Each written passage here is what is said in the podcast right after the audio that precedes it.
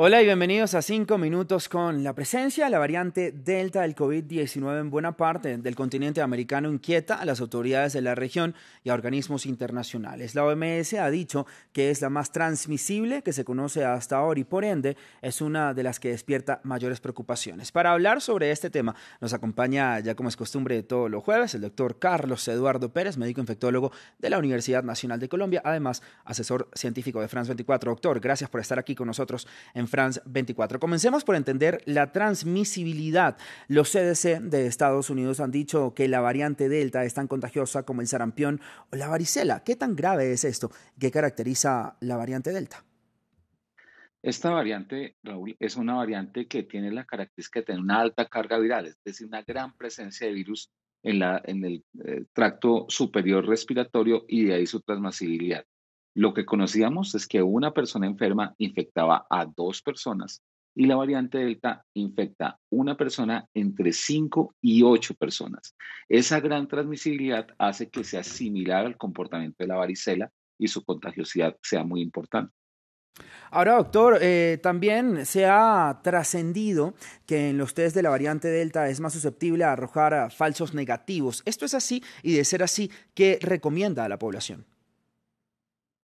No, realmente los test son falsos negativos si no se toman con un criterio clínico y en un tiempo esperado. Generalmente la presencia de síntomas indica la toma de la muestra y en el contacto entre el tercer a quinto día es donde máximo el eh, examen tiene mejor rendimiento.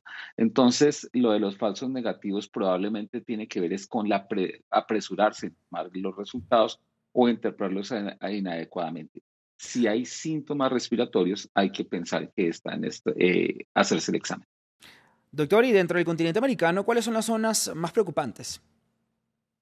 Se demostró básicamente la circulación en Colombia, pero en algunos países de América Latina se presume su, eh, que está contagiando a las personas, pero no hay esta eh, vigilancia genómica que es distinta a, a la que hacemos tradicionalmente porque requiere más tecnología y todavía es incierto lo que sí es muy probable es que en un par de semanas, cuatro o seis semanas, ya sea eh, predominante en algunos países de la región y en Colombia ya se está determinando su presencia.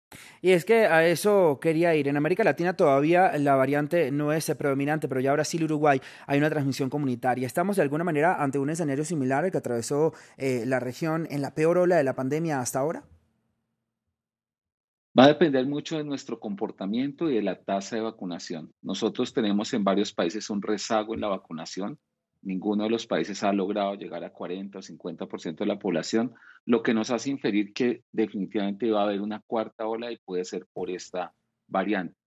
De ahí que las medidas de precaución y alejamiento físico, uso de tapabocas e higiene sigan siendo importantes y tal vez son mucho más importantes ahora porque evita esa transmisibilidad de esta variante tan contagiosa.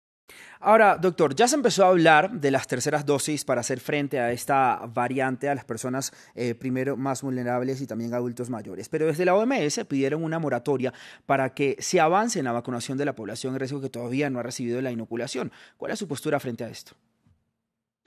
La vacunación debe completarse primero en toda la población antes de pensar en una tercera dosis. Nosotros tenemos un tres cuartas partes de nuestra región desprovista de vacunación. Si la vacunación no se hace masiva y rápidamente, las terceras dosis también pueden fracasar. Por eso, primero se debe completar la vacunación, hacer todos los esfuerzos para la accesibilidad de las vacunas y luego contemplar las terceras dosis, sobre todo en poblaciones especiales inicialmente. ¿Estas decisiones, doctor, de los países desarrollados afectarían a la dotación de vacunas a los países eh, más pobres? Sin duda, lo que hemos visto es una simetría y tenemos que entender que la inmunidad colectiva se logra no vacunando a algunos, sino vacunándonos todos. Personas que estén susceptibles en cualquier país deben tener acceso a las vacunas. Y por eso es tan importante que reforcemos la pauta completa para todos. Doctor, gracias por su tiempo y por estar aquí con nosotros en Francia 24. Que tenga usted un buen día. A ustedes también gracias por siempre acompañarnos aquí en nuestro canal.